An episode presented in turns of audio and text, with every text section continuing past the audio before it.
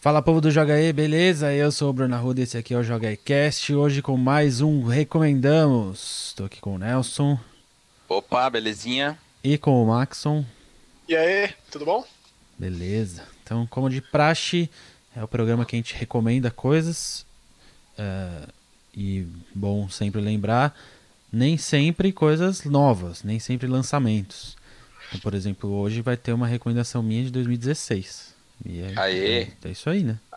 A minha recomendação é o lançamento dos anos 90, assim, basicamente. É. Isso é possível. É lançamento de Mega Drive, né? Eu vi o pessoal fazendo é. montagem. Tipo isso, é possível.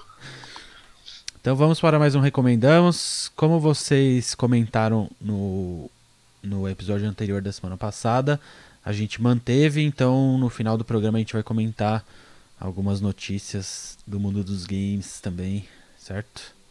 Uhum. Então vamos lá, Maxon. Como as minhas recomendações são em, em comemoração ao lançamento da sua recomendação. Ah, então vamos, mais justo, né? vamos começar por você. A minha recomendação é o Blazing Chrome. É um jogo que a gente falou no último. A gente, a gente falou muito desse, desse jogo, né? Aqui, aqui no Jogo Cast. É, finalmente ele saiu. Ele saiu na sexta-feira passada se eu não me engano. É, e já deu para debulhar o jogo, assim, não de todas as formas possíveis, mas para ter uma bela noção do que se trata. Eu tinha jogado ele naquele festival do, do Retro Game Brasil, que uhum. teve há uns meses aí. Inclusive lá eu conversei com, com, o Danilo, com a Thaís, que são os, os desenvolvedores do jogo. Fiquei muito feliz de, de conhecê-los lá e tal. É, e ele é essencialmente tudo que a gente pode esperar, tanto dos trailers, de como o jogo se vendeu, é, é, do que também, caso a gente goste, caso você tenha uma, uma lembrança, uma saudade de coisas antigas. A, a própria Joy Mesh, ela, que é a desenvolvedora do jogo, né, tem essa proposta de forma geral. Você pega os jogos dos caras, o, o Oniken, o Odalus, cada um de uma forma, né, homenageia tipo um Castlevania, Demon's Crest, Ninja Gaiden, esse vem para sem tirar nem pôr homenagear, entre tantas outras coisas, mas especialmente contra. Franquia da Konami é, milenar de tantos e tantos jogos e tantas tantas emoções e raivas e acontecimentos, porque né, hum. é um jogo de deixar furioso. Mas ele, ele, ele faz jus muito mais do que isso. Ele é muito mais do que uma homenagem, do que uma homenagem bem feita. É, até porque é, é, ele é muitíssimo bem feito. Né? A gente vê tantos jogos que acabam caindo só no fator nostalgia. E é só isso. É, ele só resgata algo que ficou lá atrás e não tem tenta nada, né? não tenta ir um pouco adiante ou fazer do seu jeito. É o caso do Blazing Chrome. É, e eu disse que eu destrocei, mas falta muito ainda, porque é, terminar no hardcore é um desafio e tanto. Assim. Eu, eu, diria que é o mesmo nível do Hard Corps, que é um dos contra mais difíceis, né? o do Mega Drive, que é um dos mais consagrados populares também. E é legal que quando você acaba o jogo, você habilita novos personagens que muda a forma de jogar. Basicamente vira um Strider, porque eles são personagens de ataque próximo, eles não têm arma de fogo. Então eles não têm projétil. É, então ele basicamente tem uma, uma, uma espada, é basicamente um ninja e uma um ninja homem e um, um tipo, mulher. Tipo o Oniken. Que é o primeiro jogo é, vira deles. isso. Eles são tanto mais poderosos, né? Eles não têm os, os, os power-ups de poderes como tem os outros dois personagens, que se jogam com um robô e uma, e uma mulher que faz parte de uma força de resistência. A, a história é bem Exterminador do Futuro, assim. As máquinas dominaram, sobraram poucos humanos, inclusive eles até chamam as máquinas de torradeiras. É, e aí essa, essas resistências, elas lutam contra o avanço das máquinas, é essencialmente isso. E é legal que, é, assim como contra, que você vai tendo aquele, quando, conforme você avança, essas máquinas elas vão se tornando mais orgânicas, como se tivesse uma força é, de carbono por trás disso, sabe? Você acaba entrando é, em uns supostamente robôs, mas que lá dentro eles têm partes orgânicas. É, é bem legal. É... Os chefões são muito inesquecíveis, de várias etapas. O último chefe dá muito trabalho.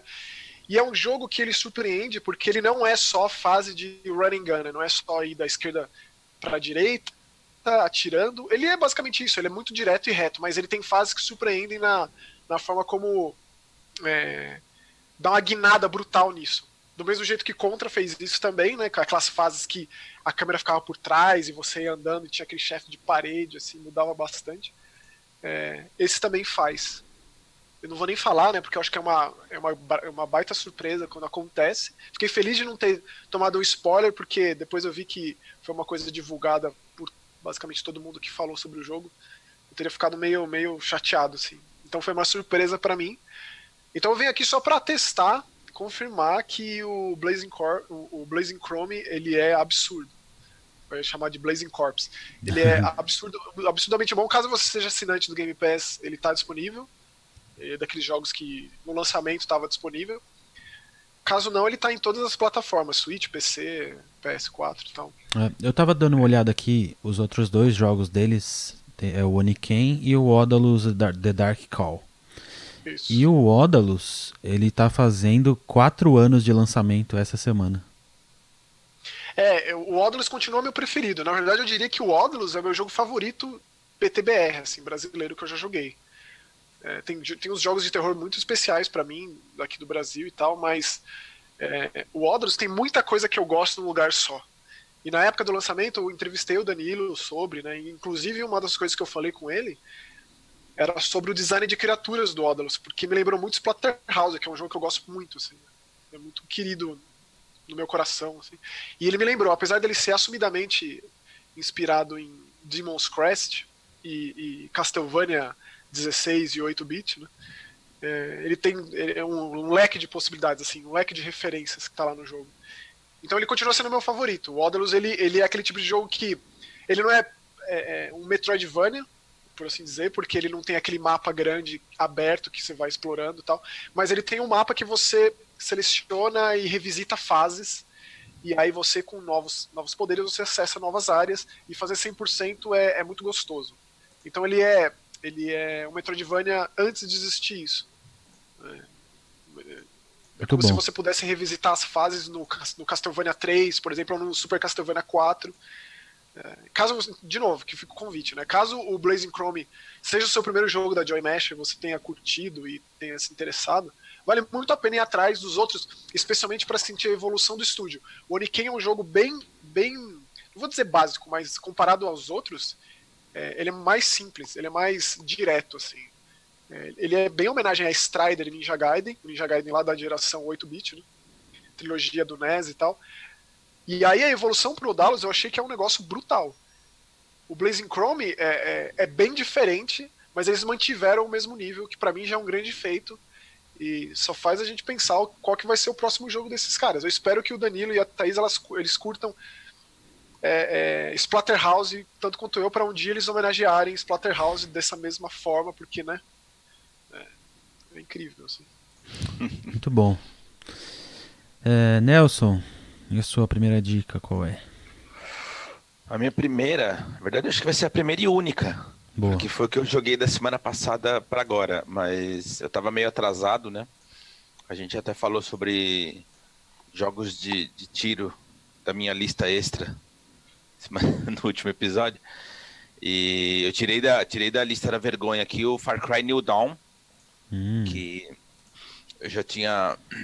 Eu tinha começado a jogar, na verdade, aí eu, eu não sei por qual razão eu parei, mas eu tinha começado a jogar, sei lá, 10 minutos, sabe? Introdução do jogo, e aí por alguma razão parei. Acho que eu tava meio empapuçado de jogo de tiro na época, não sei bem. E agora eu resolvi voltar. Comecei do zero. E olha que coisa interessante, a gente já tinha tido essa discussão, inclusive, né, Maxon, de que os jogos de tiro, principalmente os da Ubisoft, estavam exagerando, né, com aqueles mapas que não acabavam nunca. Com a Ubisoft tem exagerado, né? Um bilhão de coisas para se fazer e coisa e tal. E aparentemente, é, nesse Far Cry, eles resolveram dar alguns passos para trás. É, tudo bem que ele é um. Não dá para dizer que ele é uma continuação do Far Cry 5, mas ele está bastante conectado ao Far Cry 5, né? É, é como, quase como se fosse uma expansão, só que standalone. É, ele se passa 17 anos depois do, do final do 5, então assim, quem jogou o 5 certamente vai conseguir aproveitar um pouquinho mais a história, porque tem o retorno de alguns personagens nesse, nesses últimos 17 anos. É, mas ele funciona sozinho também, ele tem a história própria. Agora, o, o que é perceptível, assim, logo de cara que, que me chamou a atenção é o fato de o mapa ser bem menor, mas ainda assim ser grande. Quer dizer, A gente, a gente chegou num ponto que os mapas estavam tão, tão exagerados que agora quando você tem um mapa que é só grande, você acha que ele é pequeno. Mas não é. Uhum. é ele é, ele é bem, bem razoável. Deixa, deixa eu só fazer um parênteses aqui, né? Só acho que é por isso, é um dos motivos do que eu acho, do porquê que eu acho que você gostou tanto do Judgment, por exemplo. Porque o mapa é muito enxuto. Condensado, é. E, e, é muito mais que o suficiente para você ter dezenas e dezenas de horas de jogo, porque cada pedaço ali é bem explorado. É, exatamente. No caso desse Far Cry, cara, eles, eles reduziram tudo, praticamente. Então, assim, não tem mais aquele um milhão de, de, de postos para você ficar tomando. São 10, acho que se não me engano, são 10 no total. É, não tem um milhão de colecionáveis, são, são poucos também, se não me engano, são 10 é, áudios e mais 10 de, um, de uma outra coisa que você encontra, que são fotografias do jogo passado.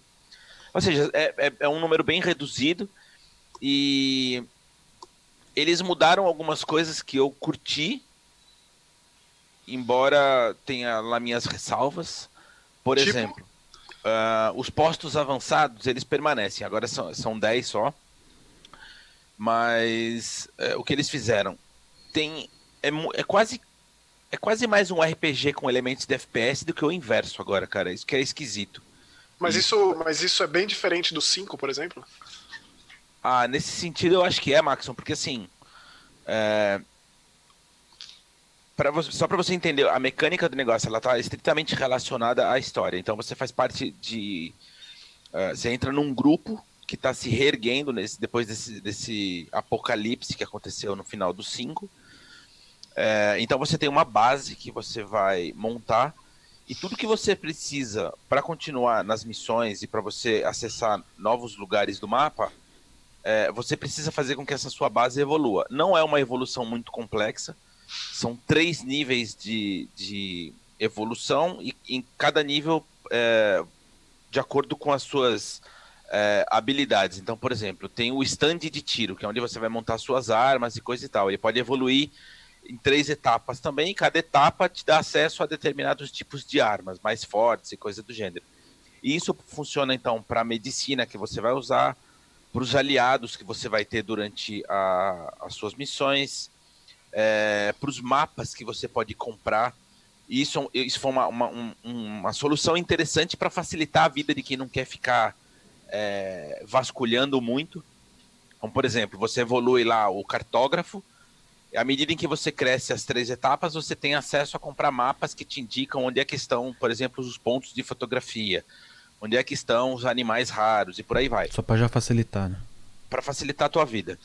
Entendi. É, agora, com relação ao, aos postos que eu estava falando, eu, isso, assim, honestamente eu não sei se eu gostei ou não, mas pelo menos funciona.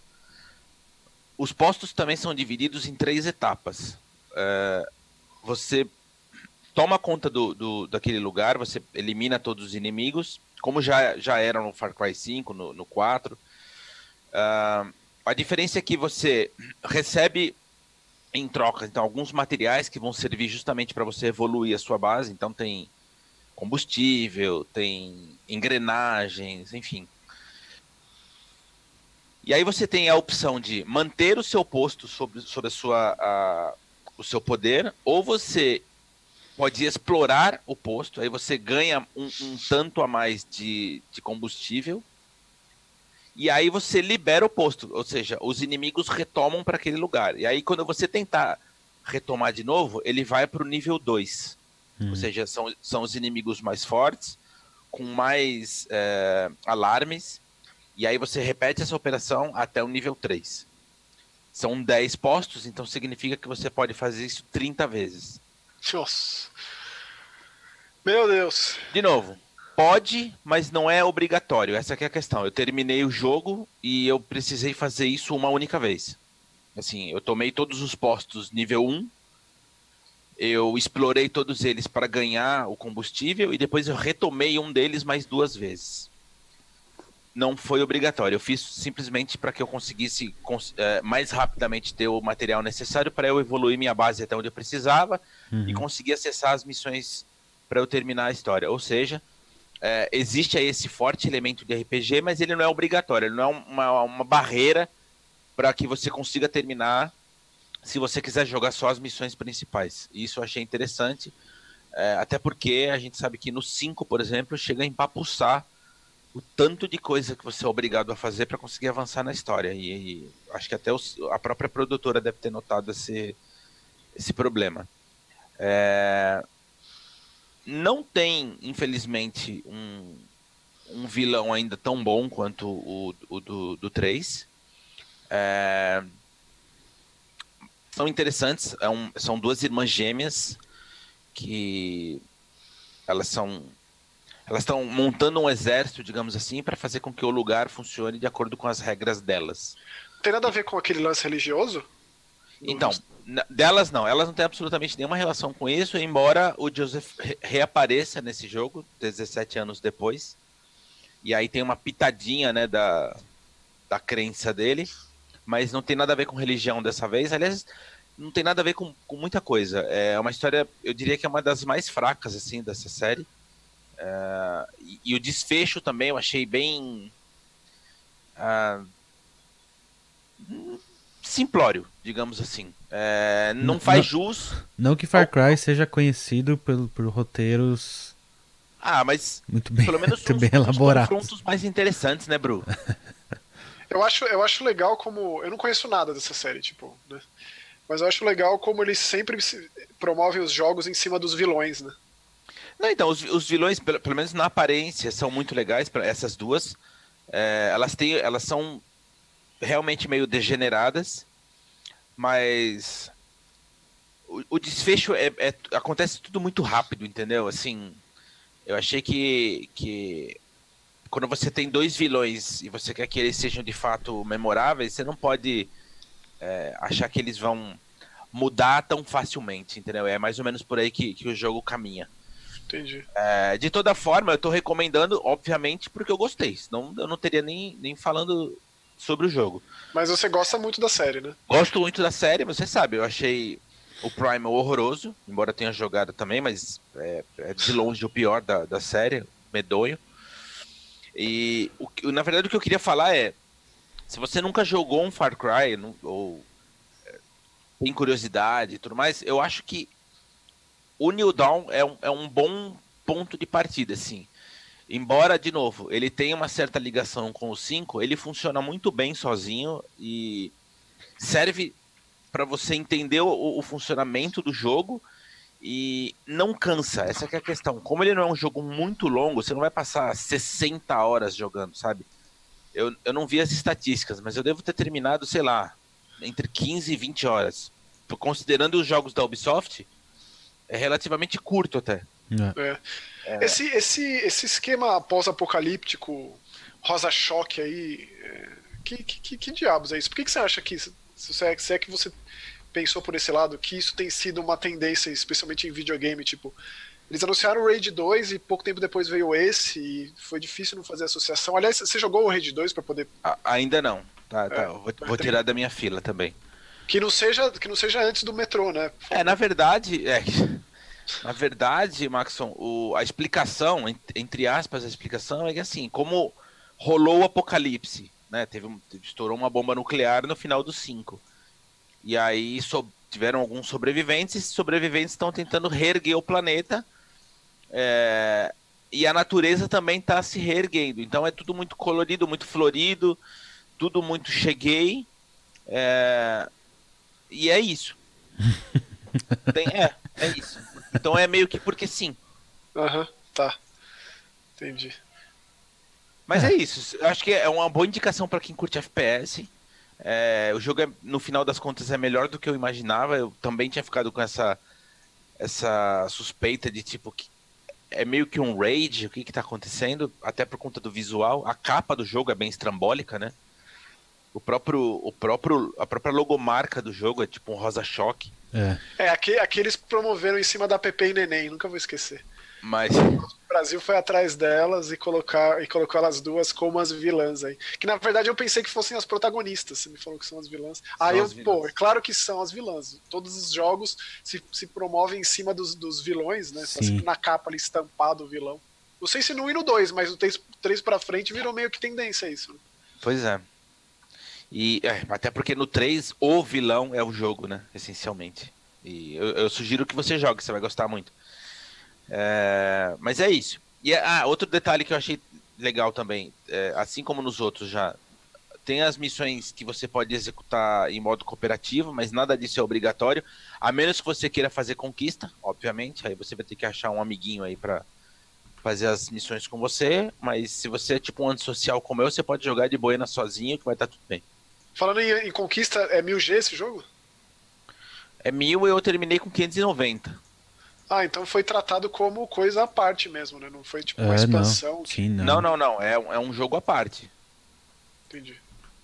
E super recomendo, cara, de verdade, assim, acho que se alguém ficou meio com o pé atrás, ou ficou cansado como eu fiquei, por exemplo, no 5, que, que a campanha não termina nunca, e o mapa é, é, é apinhado de ícone, é um negócio absurdo, acho que esse daí veio para dar uma aliviada, assim, então pode jogar de boa que vocês vão curtir. É, esse jogo aí que acompanhava a versão HD do 3, ou tô enganado? Você lembra, você, você lembra disso? Olha, boa pergunta. Eu, pelo menos, eu não, eu não, no meu código não veio esse o 3, cara. Não, não sei, se alguém souber aí, tipo, tipo puder falar, agradeço. É, eu lembro que tinha alguma coisa assim, um jogo que tinha um, recém, um lançamento da Ubisoft que acompanhava esse, não sei se é. Vou, pe vou pesquisar. Bom, vamos para a minha dica. Eu tinha falado que as minhas dicas eram em homenagem à dica do Maxon do Blazing Chrome, né? Porque uhum. eu não joguei nada essa semana, não consegui jogar muita coisa, então eu separei duas dicas de jogos nacionais que eu gosto. O Maxon já falou bastante de Johnny de Ódulos. E eu separei outros dois que eu gosto bastante. Gosto de outros também, mas eu falo deles em algum outro momento. Na verdade, eu nem sei se eu. Deixa, é que você falou Odalos e toda hora, né? Odalos, Ódalos, Odalos, Ódalos. E foi uma das coisas que eu perguntei. E aí, como que se fala lá? E como é? Do jeito que você quiser, cara. Fala do jeito que você quiser. Odalos, Odalo, Odalos. É, eu sempre falei Odalos, mas não sei lá. É. Mas também eu nunca vi ninguém falando, né? Então. Tipo Ubisoft mesmo. É. Bom, Bruno, um... antes, antes de você. Manda bala. É, concluir, só para eu responder a pergunta do Maxon aí, tá? É, aparentemente, essa, essa edição remasterizada do, do Far Cry 3 realmente veio com o, com o passe de temporada do 5. Ah. Hum. Então é isso. Então é isso. Boa. Respondido. Show. Prometo que eu vou jogar o 3, Nelson. Antes Você vai qualquer... gostar, cara. De verdade. Prometo. A minha dica, a primeira, é de um jogo brasileiro de março de 2016, que é o Out There Somewhere. Não sei se o Nelson já jogou, mas o Maxon já, né? Já, até porque esse jogo tá sempre em promoção no Steam. Então, tá foi, foi uma das, um dos motivos por, pelo qual eu escolhi ele, porque o jogo no preço cheio, até deixei aberto o Steam aqui, é R$ 2,29. Não a... conheço, mas já fiquei interessado. Até o dia 23 de julho, o jogo tá com 50% de desconto, então tá saindo R$ 1,14. Então... Ou seja, se você compra esse jogo, ganha as cartinhas e vende. Você ganha dinheiro jogando. É, dá, é exatamente. Dá pra você ganhar com o jogo, assim, mais do que ele custou. Né? Então, mesmo que você compre com preço cheio, eu recomendo. É o jogo da desenvolvedora Mini Boss, que talvez alguns conheçam pela arte do jogo Celeste ou do jogo Towerfall. Então, são os brasileiros responsáveis pela arte desses, desses dois jogos. E, curiosamente, eu fui pesquisar também agora para poder falar sobre. É o único jogo da Mini Boss. Sabia? 100% deles é, né? É, eles não tem nenhum outro.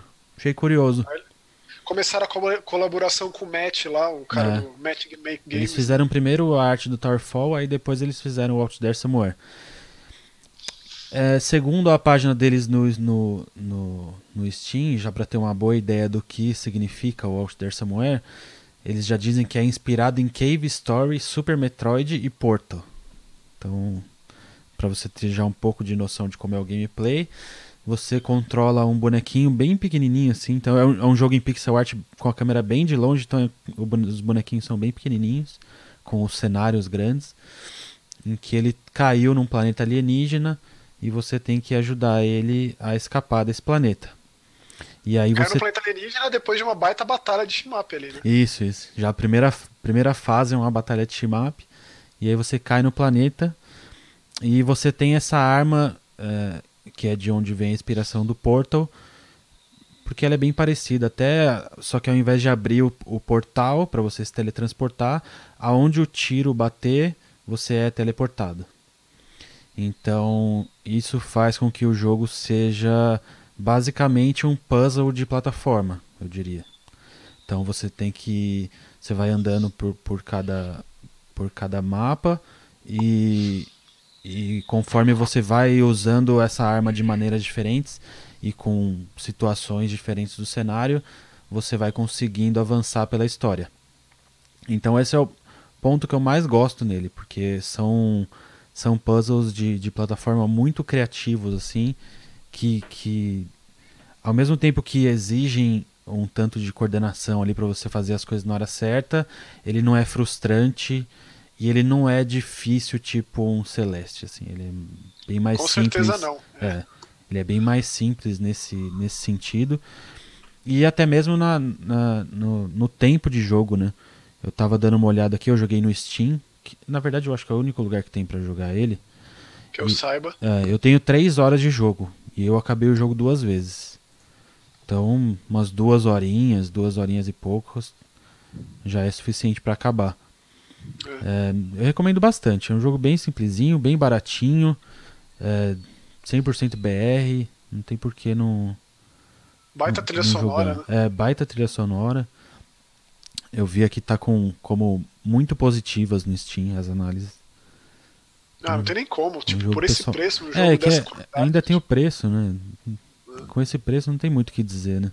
Mas o jogo No é Steam realmente bom. isso. É, no O Steam. preço, o- é, Por conta das preço cartinhas, né? tem conquista, né? E isso é tudo opcional por parte do desenvolvedor. O Steam deixa em aberto. Se você quer colocar conquista. É, ele tem conquista, ele tem suporte a controle. Tem tudo, é. Então, recomendo bastante. É bem, bem, bem, bem divertido.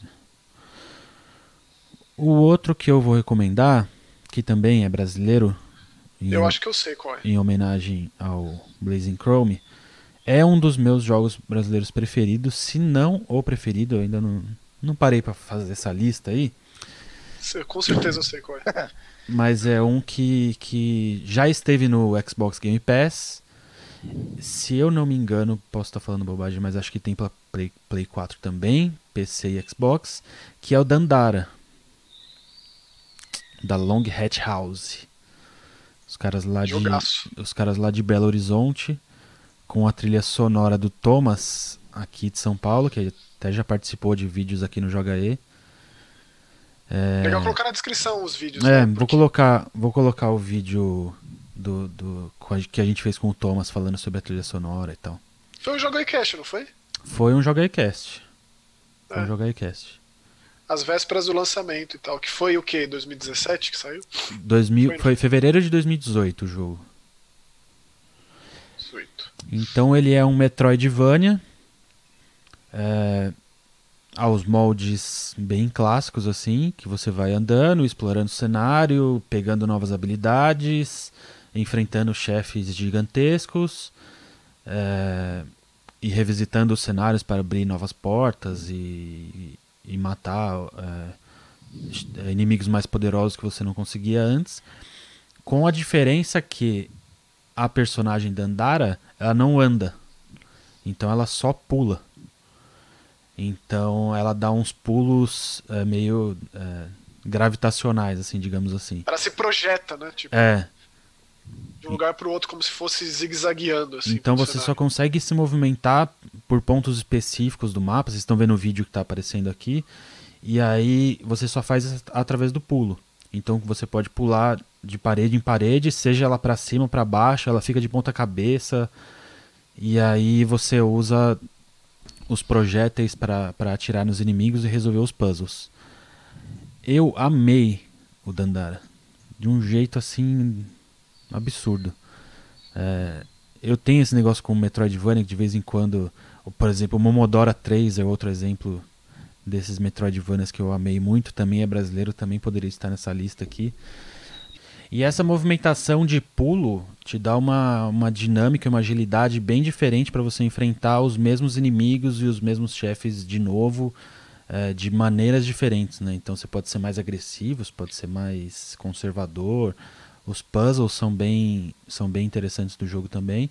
E tem todo o aspecto histórico, né, Maxon? Que, que o pessoal lá trouxe, tanto na parte do cenário, com bastante referência a coisas do Brasil, a coisas do, de Belo Horizonte.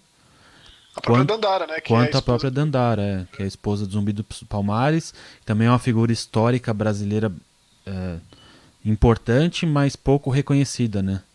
Não é e é legal assim... que ela tá meio que lutando contra uma opressão, né? Tanto que o chefão ele tem meio que uma roupa militar, assim. É, é tipo um general, é bem legal. É.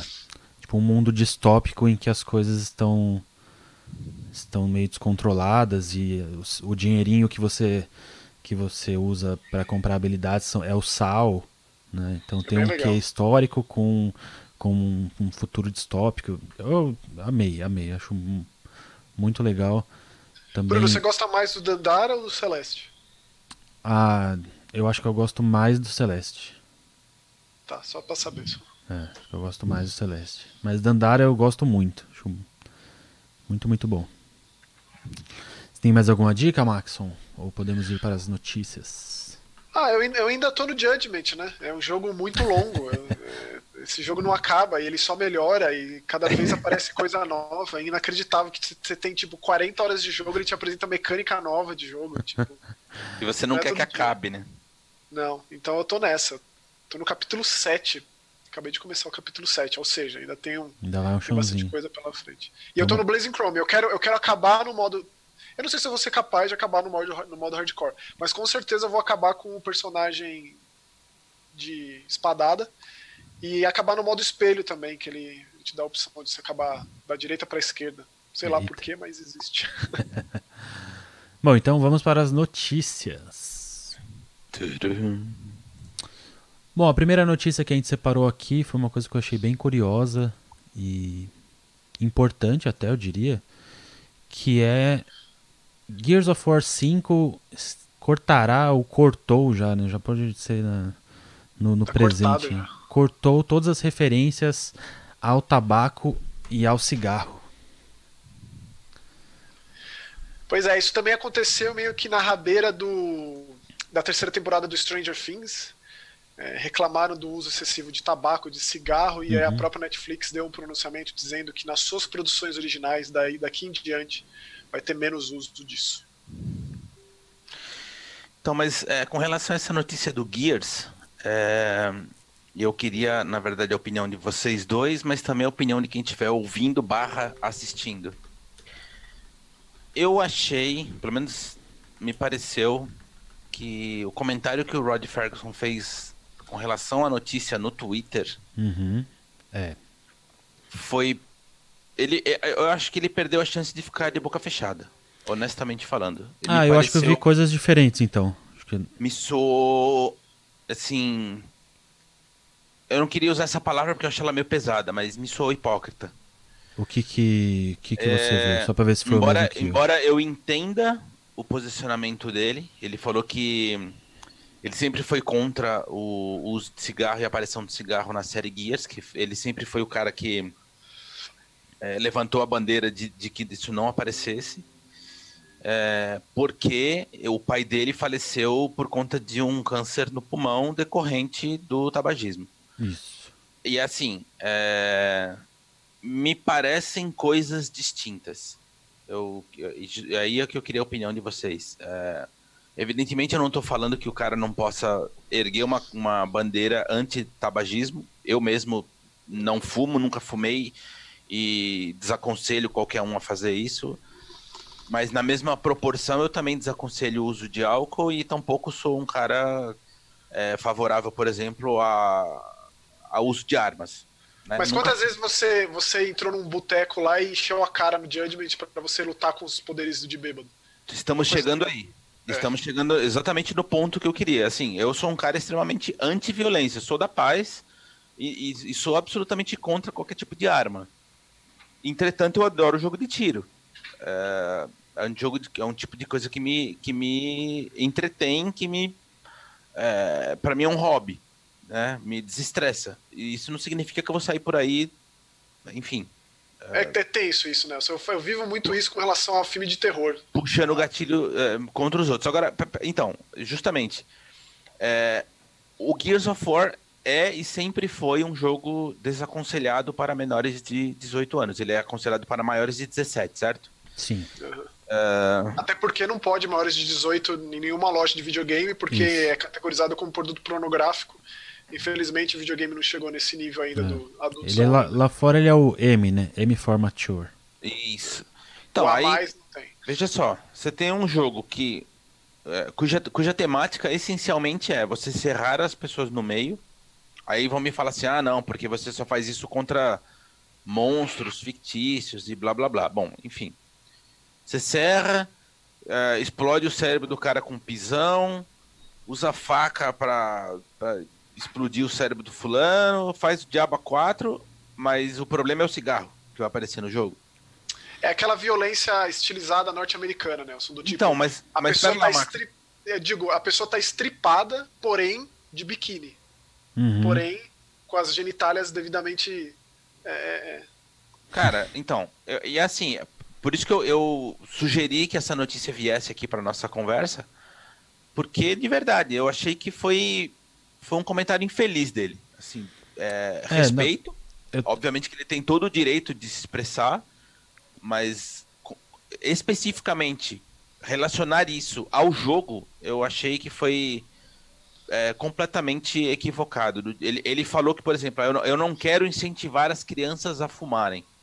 Tá, então você quer, você quer incentivar as, as crianças a usarem armas e saírem atirando umas nas outras na rua? Na rua? Porque assim, se, se a gente partir do pressuposto que toda e qualquer é, imagem usada num videogame for servir de, de exemplo para as pessoas, então a gente vai entrar numa, numa espiral descendente aí muito complicada, cara.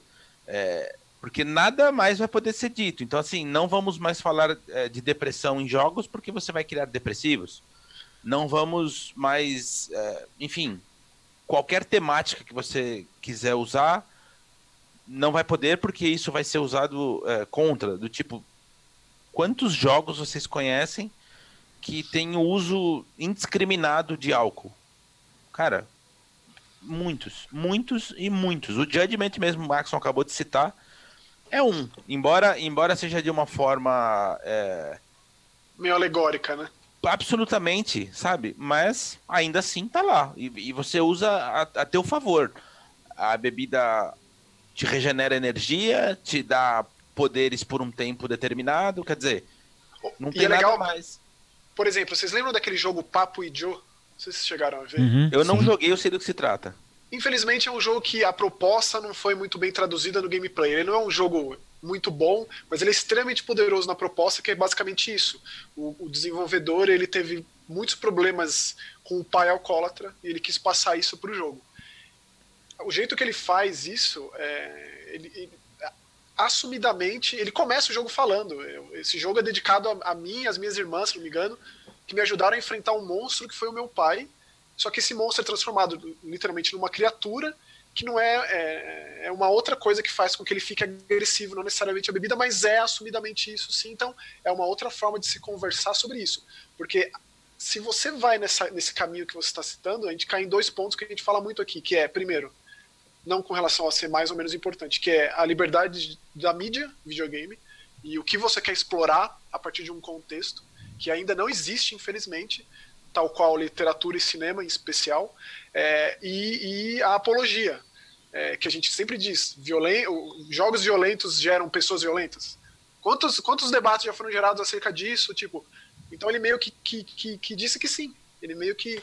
É... Ex exatamente isso, Marcos. Quer dizer, ele corroborou com essa, com essa explicação rasa de que o videogame incentiva você a barra qualquer coisa. É que também o que eu acho é que a, essa explicação dele também não faz muito sentido, porque, igual a gente falou no começo, o jogo dele não é para criança, de qualquer forma. Exatamente. Então não tem como ele incentivar a criança a nada, porque teoricamente a criança não vai jogar o jogo dele. É, e às assim... vezes você perde completamente o contexto. Por exemplo, ele disse especificamente de um personagem lá, o Dizzy, se eu não me engano, que é do isso, Gears 2. Isso, do Gears que é aquele cara todo leme, Motorhead, que cabe perfeitamente um charuto na boca daquele maluco. E ele, em imagem conceitual, né? Tinha isso e ele fez questão de tirar. Então, mas aí, mas aí eu, eu entro em outros dois pontos que tem nessa matéria aqui. Eu tô com, aberto a matéria da PC Gamer lá de fora, né? Não sei se só ela falou esse, essas coisas ou não. Ah, eu li na Game Informer. É, uma das coisas que a pessoa que escreveu aqui, que eu acho que agora não. O Andy Schalk, que ele falou que o Gears não é famoso por ter personagens que fumam já normalmente. Então você não associa o cigarro ao, à franquia Gears já de uma forma ou outra. Então já não seria uma coisa tão é, preocupante de se influenciar as pessoas, já que não é uma coisa que é característica da série.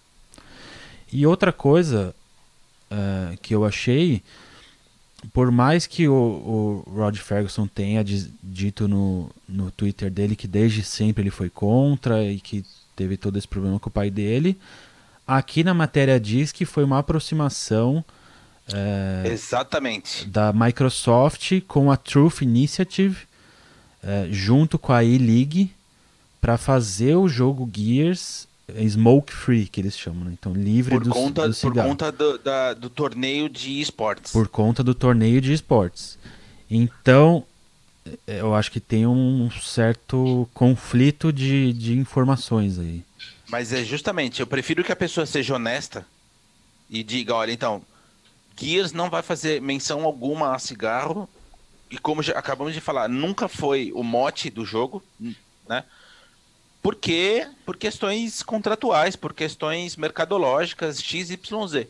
Não coloque problemas pessoais, e de novo, é, é, eu me solidarizo com, com o trauma da pessoa. Cara, acho que todo mundo já teve um problema familiar grave nesse sentido.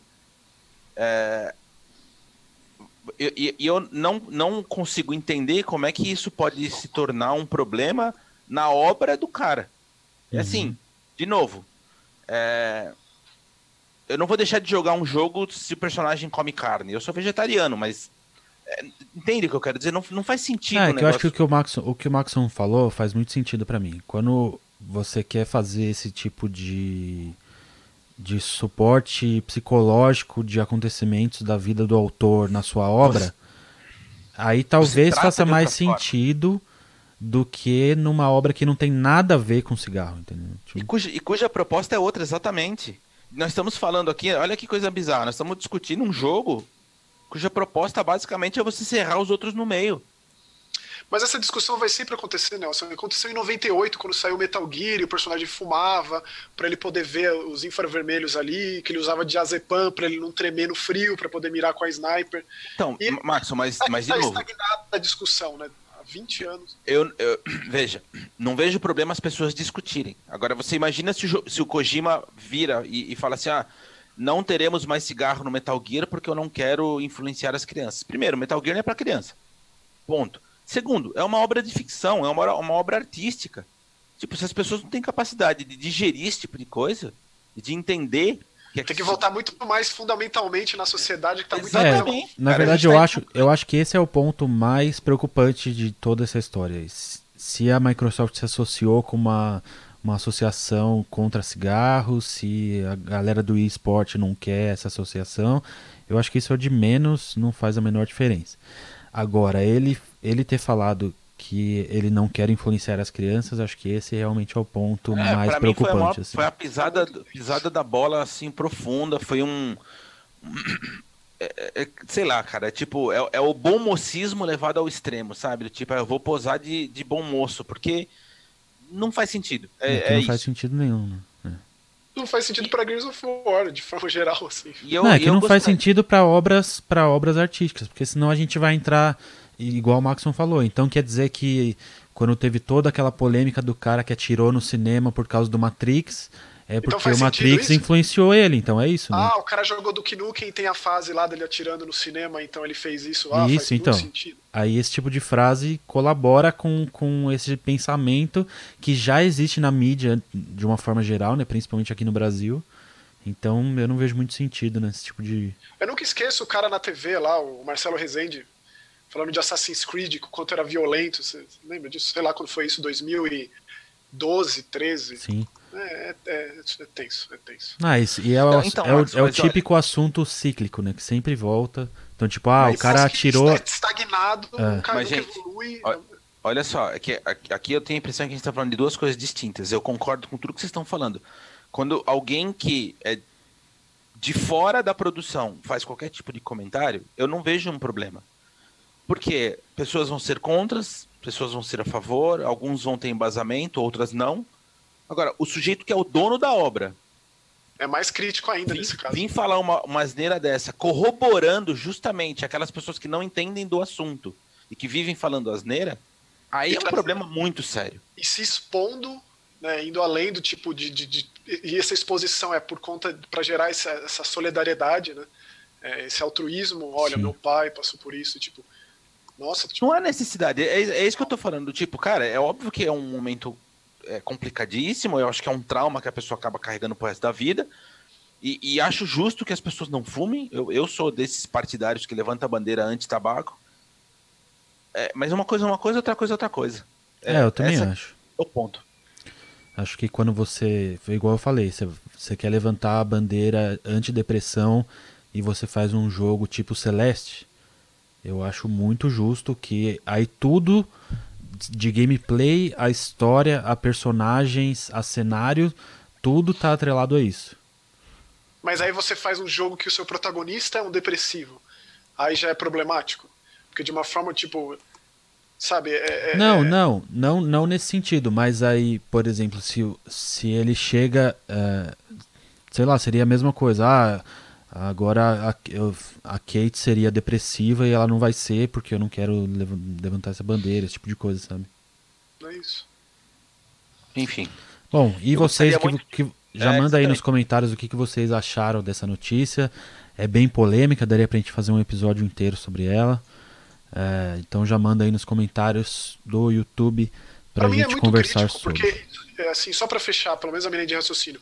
Isso aí, eu, a notícia chegou até mim justa, juntamente com esse lance da Netflix aí. Eu não assisti a terceira temporada do, do, do Stranger Things, mas. Sabe, tipo. não, que... teve, teve um outro. É, saindo um pouco, você voltou, falou do Netflix, eu acabei lembrando de uma notícia que eu li hoje no The Hollywood Reporter.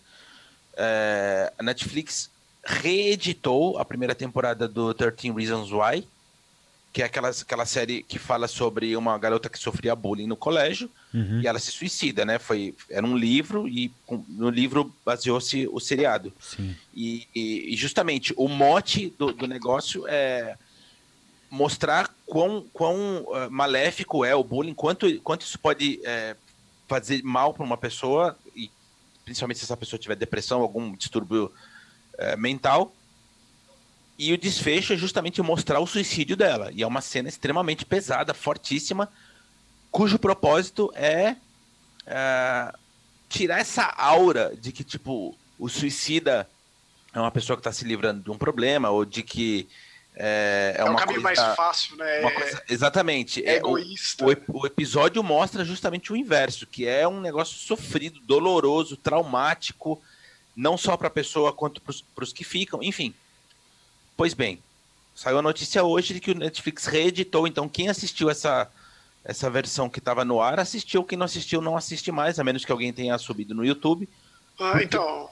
Porque essa cena, que é justamente o ápice do, do, do, da primeira temporada, ela não existe mais. Ela, eles cortaram ela inteira.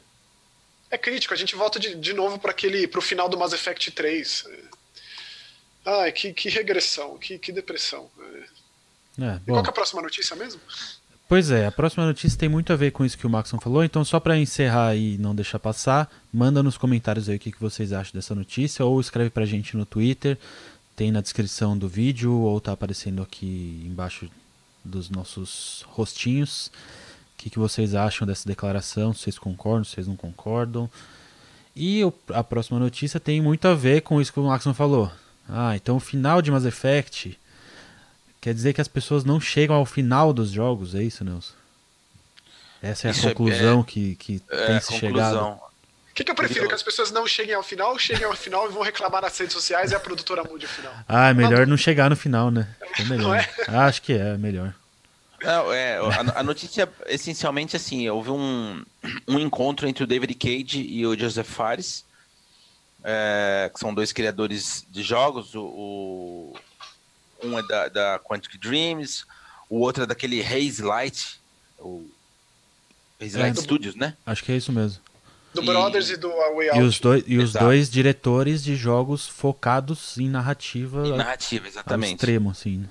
E eles, eles tiveram um, um encontro para conversar sobre alguma, alguns temas. É, essencialmente, o tema era o, o, a questão que envolve os gameplays de YouTube e, em contrapartida, o lance de eles justamente criarem jogos que exigem que as pessoas joguem, né? Assim, se você assiste um, um jogo de, de narrativa, um jogo de single player, é, você meio que acaba com a sua experiência, porque se você já sabe todo o plot, não tem motivo para você jogar. Então, o tema da discussão era justamente esse. Eles é, disseram que é, o YouTube ajudou com que eles tivessem encontrassem novas soluções na hora de criar as histórias, porque é, tiveram que ser criativos nesse sentido, né? Para que, in, independentemente de a pessoa assistir na, na internet, ele tivesse motivo suficiente para jogar.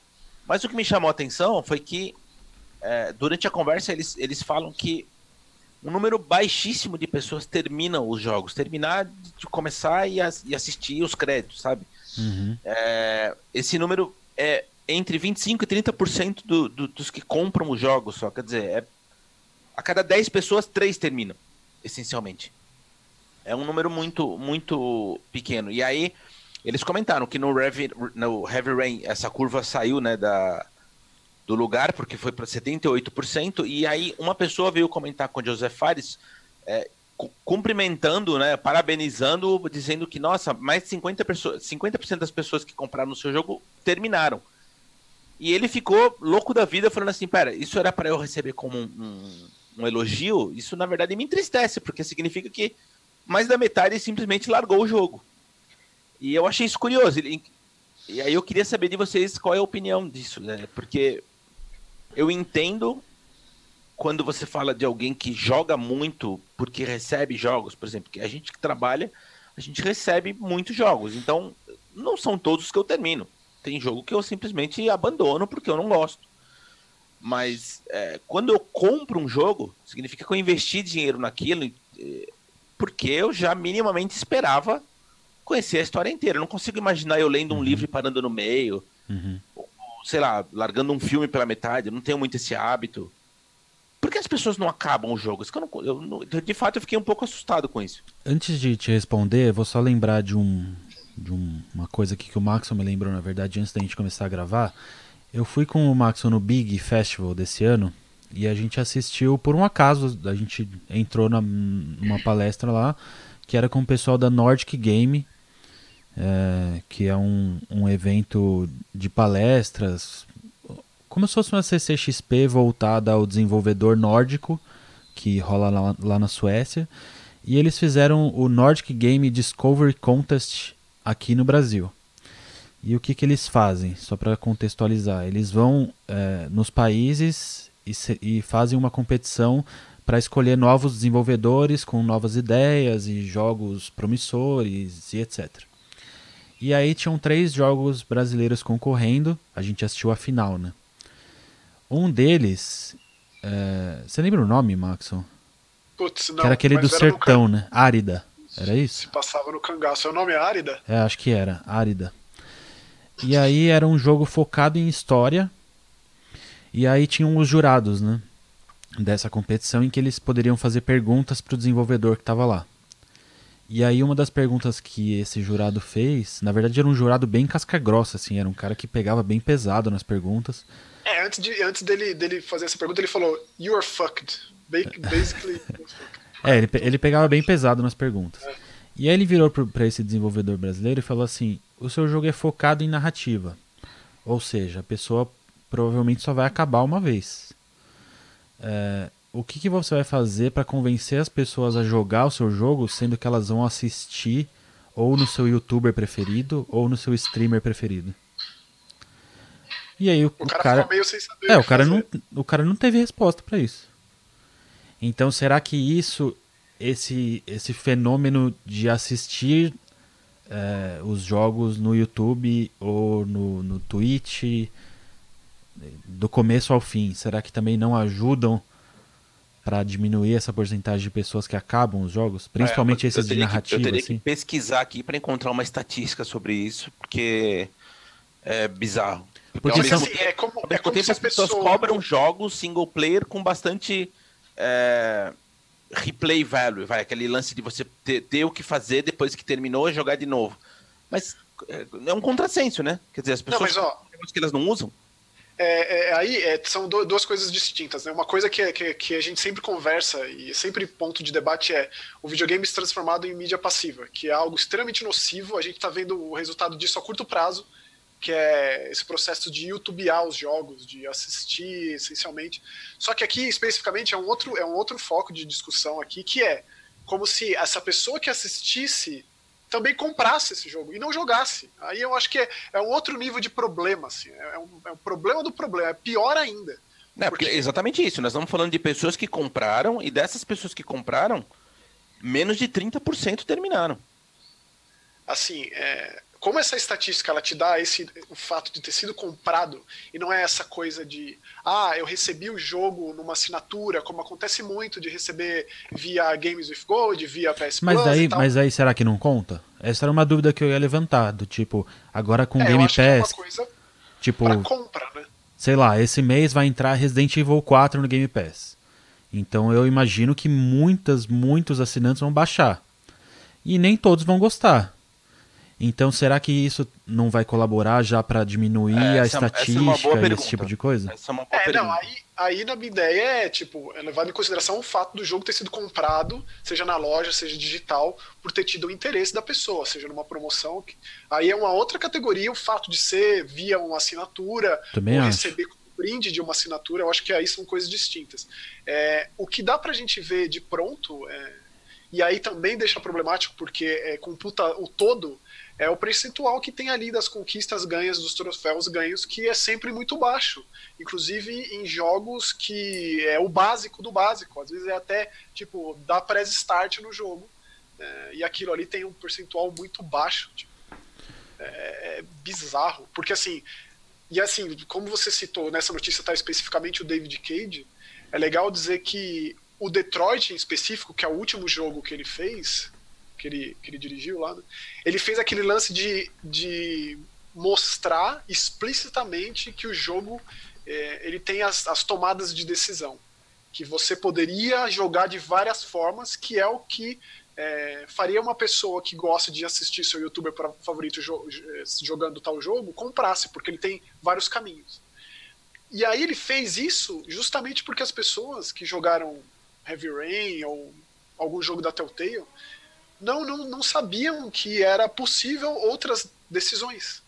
Então aí, aí vem muitas outras questões em pauta, do tipo, é um problema de game design, tipo, não tá sendo. A mensagem não está sendo passada de forma clara, a pessoa não está entendendo, ou as pessoas que jogam de forma completamente ocasional, que sequer reparam nessas coisas ou se importam com isso, é, é muito crítico. É, é muito crítico no é. sentido precisa de muitos dados para se chegar a alguma. Exatamente. Qualquer coisa é chutômetro, mas é, é, bem esquisito. Nesse tipo de jogo especificamente, você imaginar que isso possa acontecer, porque o próprio jogo ele, ele te dá as alternativas, né? Quer dizer, como, como você torna isso ainda mais claro?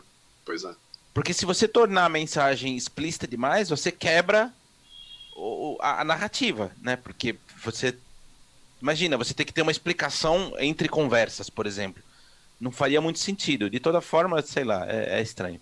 A, tipo, essa mágica da descoberta, que é uma coisa que eu percebo que cada vez mais se perde em videogame, que é muito triste. Que é como a gente tem a, excessivamente as explicações das coisas, do botão X ser o botão para pular, é, as pessoas Mas só entendo o trailer. Faz... Oi? Entendo o trailer. É, entendo o trailer. Entenda, é, nossa, tipo, é, é, pior, né? Tipo, é pior do que esse monte de vídeo de entenda o final, é, entenda o começo, o meio e, tipo, tudo. Né? Então, assim, se perdeu essa, esse senso de descoberta. Isso parece que não é mais uma parte prazerosa de se jogar videogame. É, ele ser desbravado, ele ser descoberto. Quanto mais você sabe sobre ele, parece que é o ideal. Tipo, faz sentido, sei lá. É esquisito. Eu me sinto cada vez mais velho e mais distante das pessoas de forma geral, assim, por conta desse tipo de, de notícia. É, é difícil. Bom, e você, o que, que você acha dessa outra notícia que é outra polêmica? Se, se vocês quiserem até manda nos comentários, a gente pode fazer um episódio só sobre isso, né? A gente traz uma quarta pessoa aí, pode ser. Tem várias pessoas querendo gravar com a gente, já me mandaram mensagem. A gente traz algumas delas. Vocês pediram o Gil de volta, vocês pediram o Spencer. Então, manda nos comentários, a gente pode pegar algum desses dois temas e fazer só sobre ele, indo mais a fundo, discutindo mais coisas, mais exemplos. Ah, nesse caso especificamente seria legal alguém é, da indústria mesmo, um game designer, ou alguém, é, um programador, enfim, alguém Com que certeza. pudesse falar daquele ponto de vista. Eu acho que seria interessante. Tá bom. Então vamos, manda aí nos comentários o que vocês acham e a gente vai atrás. Então é isso, a gente fica por aqui. Lembrem-se de baixar o nosso aplicativo do Joga E lá na Google Play para Android, é de graça, você acompanha facinho os nossos conteúdos. Segue ah, deixa eu dar um recado. Manda. Rapidão. É... A gente está reativando o blog do Joga E. Aos poucos, estamos fazendo alguns testes, está em versão alfa. Sim. Mas quem puder acessar e olhar, mandar críticas, sugestões, é sempre bom ter a visão de, de quem está do lado de fora, porque não está contaminada, né? A gente olha tanto e acaba não percebendo alguns probleminhas. Então a ajuda de todo mundo seria muito bem-vinda. Perfeito. Só entra lá, jogae.tv. Então é isso. Até semana que vem. Beijo, tchau. Tchau.